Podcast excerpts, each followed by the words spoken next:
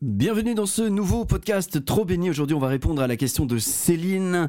C'est un, ouais, c'est un super, super, super message euh, qui va nous emmener dans des zones de profondeur, dans des zones de réflexion, euh, peut-être atypiques pour euh, pour vous, pour moi. Donc, allez, on va plonger dans le, le bain que propose la question de Céline et on verra où ça nous emmène. Bienvenue à vous dans le podcast trop béni, le podcast qui chaque semaine accompagne les leaders de l'industrie de la transformation personnelle à expanser. Et le podcast Robéni leur garantit chance, bonheur, succès, prospérité et retour de l'être aimé. Oui. Enfin, ou, pas. Euh, jusqu'à présent, on n'a pas encore eu vraiment de message dans ce sens. Mais en tout cas, on a eu des bons messages déjà de personnes qui ont appliqué les conseils, qui ont eu des déclics, qui ont pris en main certains conseils, ou en tout cas du moins, j'espère que ces podcasts seront des occasions pour vous de vous poser des questions, celles que je vous propose ou celles que vous déduisez du propos. L'idée ici, c'est véritablement non pas de vous dire ce qui est et ce qui n'est pas, mais de vous essayer de vous donner un angle de pensée qui vous permettra de découvrir des espaces de d'expansion auxquels vous n'aviez peut-être pas pensé jusque-là et d'amener voilà, d'amener une expansion extraordinaire et de pouvoir valider les cinq caractéristiques d'un business bénédiction, ultra rentabilité, ultra efficience, ultra kiff, ultra sagesse et ultra service. Allez, on y va pour ce nouvel épisode. C'est un message que j'ai reçu de la part de Céline. Je vais le lire, je vais quasiment le découvrir en direct. C'est un exercice un peu différent. Et puis je vais voir euh, qu'est-ce qu'il me vient de lui euh, répondre. Alors, euh, l'obstacle que rencontre Céline en ce moment, c'est celui-ci. Je lis. Les messages marketing appuient sur l'apparence, la valeur perçue. Et si possible, ajoutent une dose de prestige. Vide, entre parenthèses. J'en comprends l'intérêt entrepreneurial et j'en peux plus.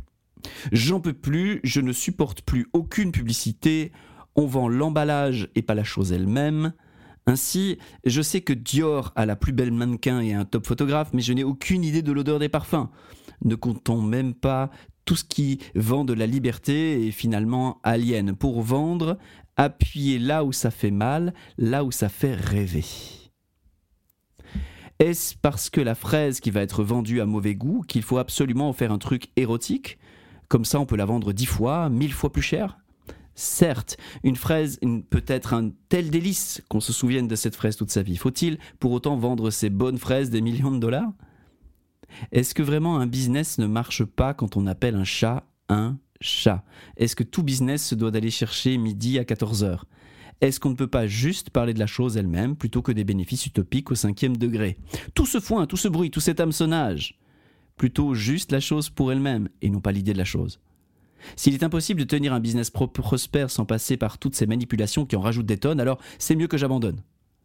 Voilà, voilà. Je me demandais comment les entrepreneurs bénis font pour vendre dans la simplicité.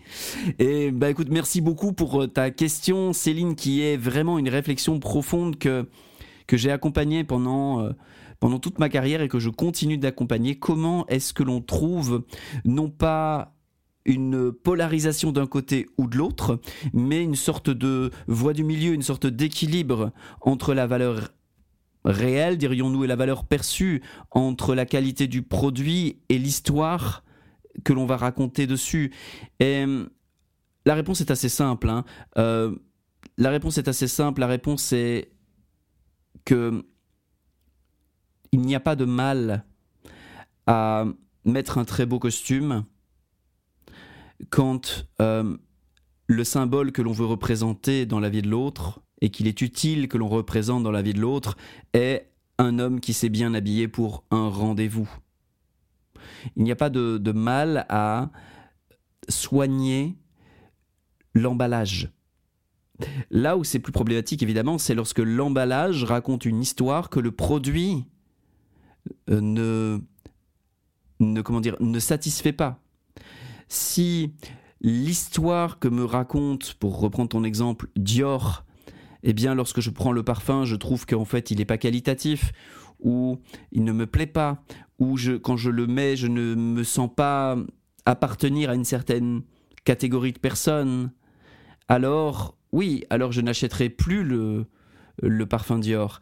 Donc il y a un curseur là où en effet le marketing, la mise en lumière, la communication a pour rôle d'attirer l'attention tout d'abord, de générer de l'intérêt et ensuite de permettre à des personnes de se saisir de l'offre que nous présentons. Mais si nous faisons un marketing exagéré, nous créons en réalité des, clients qui sont insatisfaits. Et quand un client est insatisfait, il n'achète plus notre produit, donc on blesse notre entreprise à long terme. Et lorsqu'un client est vraiment pas content, il va parler de nous d'une manière négative. Et là, on va perdre la valeur de la marque, la valeur de notre produit, la valeur financière. Donc j'entends bien ton besoin d'authenticité, de transparence et de simplicité. Euh, par contre, euh, il est évident que si nous ne si nous ne présentons pas un emballage, les gens passeront à côté de la chose elle-même. Si je vais au rendez-vous galant, habillé en salopette pleine de boue avec les cheveux gras et une odeur pestilentielle, même si je suis potentiellement l'homme compatible avec la femme avec qui j'ai rendez-vous, il est évident que la rencontre ne se fera pas. Donc il y a évidemment l'importance indéniable de l'emballage. Donc pour te répondre, oui pour moi, il est absolument nécessaire de faire un emballage et je, je t'avouerai que lorsque je conçois un produit, je conçois l'emballage comme faisant partie du produit quand je fais euh, réellement la conception de mon mastermind, le cercle stellaire, je conçois à la fois l'expérience utilisateur, la façon dont je vais communiquer, tout ça est bâti sur des valeurs, sur une vision, sur une raison d'être, sur quelque chose que j'ai pris le temps de penser, avec lequel je suis en accord, avec lequel je suis en, comment dire, en alliance profonde. Et après, je vais faire du marketing, je vais faire de la vente, et ça va être quelque chose qui va être absolument unique parce que ça va avec le produit. Ce n'est pas quelque chose que je viens rajouter par-dessus, qui n'a rien à voir. C'est, euh, c'est la première conversation que je vais avoir avec une personne qui va lui permettre de se rendre compte que peut-être c'est intéressant de m'accorder son attention et que lorsqu'elle m'accorde son attention, si ma manière de communiquer avec elle suscite son intérêt, alors il y a des chances que derrière, nous allions plus loin dans la relation et que peut-être nous finissions par nous emballer l'un l'autre. Euh, donc voilà, j'entends bien dans, ton message qu'il y a une notion de, stop au mensonge, stop à quelque chose qui ne dit pas la vérité, stop à quelque chose d'exagéré, et je suis assez d'accord avec toi. Je pense que toute exagération se paye. Par contre, une promesse enthousiasmante et une façon de livrer la promesse dans laquelle on est déterminé à satisfaire le client et à lui permettre d'avoir des résultats grâce à notre produit, à notre service, je pense que c'est une démarche fondamentalement entière euh, qui découle tout naturellement d'une raison d'être et d'une vision que l'on a scellée avec nous-mêmes, quand on a une raison d'être extrêmement puissante et qu'on a une vision extrêmement claire, tout le reste découle assez naturellement. Et oui, il arrivera le moment où on se dira je vais faire un peu de bruit, je vais faire un peu de foin parce que mon produit le vaut bien, parce que mon client le vaut bien, parce que ma vision le vaut bien, parce que ma raison d'être le vaut bien. Donc euh, oui, le marketing c'est de la manipulation, je n'ai pas d'avis positif ou négatif sur la notion de manipulation. Je pense que tout dépend de l'intention qui préside aux stratégies qu'on utilise. Je pense que chaque outil est neutre, mais celui qui l'utilise a une intention et je pense qu'il est intéressant et important d'inspecter, de questionner l'intention, que ce soit chez nous ou chez l'autre. Moi, je questionne toujours l'intention des personnes, que ce soit mes clients, que ce soit mes, mes prestataires. Je veux savoir à quoi ils jouent pour savoir à quoi on va jouer ensemble. Et hum, il y a des intentions avec lesquelles on a envie de cheminer et d'autres avec lesquelles on a envie de, de s'éloigner. Donc peut-être qu'il est, il est de bon ton pour toi de te dire, ok, tout ça ne me parle pas, faire les choses de cette manière, ça ne me parle pas, et de trouver ta manière à toi de faire les choses en regardant quelqu'un qui va peut-être euh, avoir une entreprise prospère et qui va peut-être faire les choses d'une manière où tu fais, waouh, c'est exactement comme ça que j'ai envie de les faire. Et tu te mettras à l'école de cette personne qui a une façon bien à elle de faire les choses et tu apprendras alors ta manière à toi ou une manière qui te correspond davantage à communiquer, à aller à la rencontre de tes clients potentiels, à présenter ce que tu peux faire pour eux et hum, créer de la valeur, capter de la valeur, parce que c'est ça finalement le business, c'est quelque chose d'aussi simple que ça.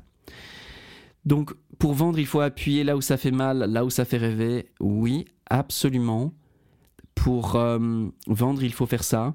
Et pour hum, aider un ami, il faut faire ça aussi. Pour aider nos enfants à grandir, il faut faire ça aussi. Parce qu'en fait, en réalité, il n'y a pas de mouvement s'il n'y a pas euh, ce, moment où on permet à l'autre d'être lucide sur sa situation et ce moment où on lui permet de rêver, c'est-à-dire d'ouvrir le champ des possibles. Si on n'est pas conscient des risques et des opportunités, on ne bouge pas de là où on est. Et ne pas bouger de là où on est, c'est évidemment euh, permettre à la personne de, de ne pas acheter ce qu'on a à lui proposer. Donc euh, voilà, je pense que j'ai fait un petit peu une réponse à, ton message. Euh, je veux juste te dire que je, résonne vraiment bien avec toi sur cette notion de si ça n'a pas de sens, bah, si ça n'a pas de sens, juste on n'a pas envie de le faire et voilà. Pour ma part, j'ai tenté de ramener le grand écart entre le sens profond des choses et une euh, manière stratégique de communiquer et de développer une entreprise. C'est vraiment ça le paradigme pour moi que je présente dans mon livre Business Bénédiction. C'est non pas euh, un paradigme à un extrême qui dit faire du business c'est dégueulasse et euh, l'autre bout qui dit euh, rien à foutre des gens, euh, il faut faire un maximum de profit à tout prix. Je pense qu'il y a quelque chose au milieu dans lequel on est tous gagnants si on a des business bénédictions dans notre tissu, économique. Eh bien, ça fera des business qui qui seront comment dire des oasis et qui permettront en fait dans ce tissu économique de remettre du vivant, de remettre de la sagesse, de remettre de la joie, de remettre de la rentabilité, de l'efficience et évidemment du kiff voilà les amis, j'avais envie de vous partager ça. Merci infiniment Céline de, cette question posée. Si vous écoutez ce podcast sur YouTube, n'hésitez pas dans les commentaires aussi à vous poser vos questions. J'aurai plaisir à répondre à certaines d'entre elles. Et quant à moi, eh bien, euh, c'est le moment de vous dire à très bientôt. C'est également le moment pour moi de vous dire de partager ceci avec quelqu'un qui pourrait trouver de l'intérêt à ce podcast. Ce que vous donnez à l'autre, vous vous le donnez à vous-même. Euh, vous n'êtes pas obligé de me croire, mais je suis obligé de vous le dire. Et quant à moi, j'aurai grand plaisir à vous retrouver pour un prochain podcast. Allez, salut, ciao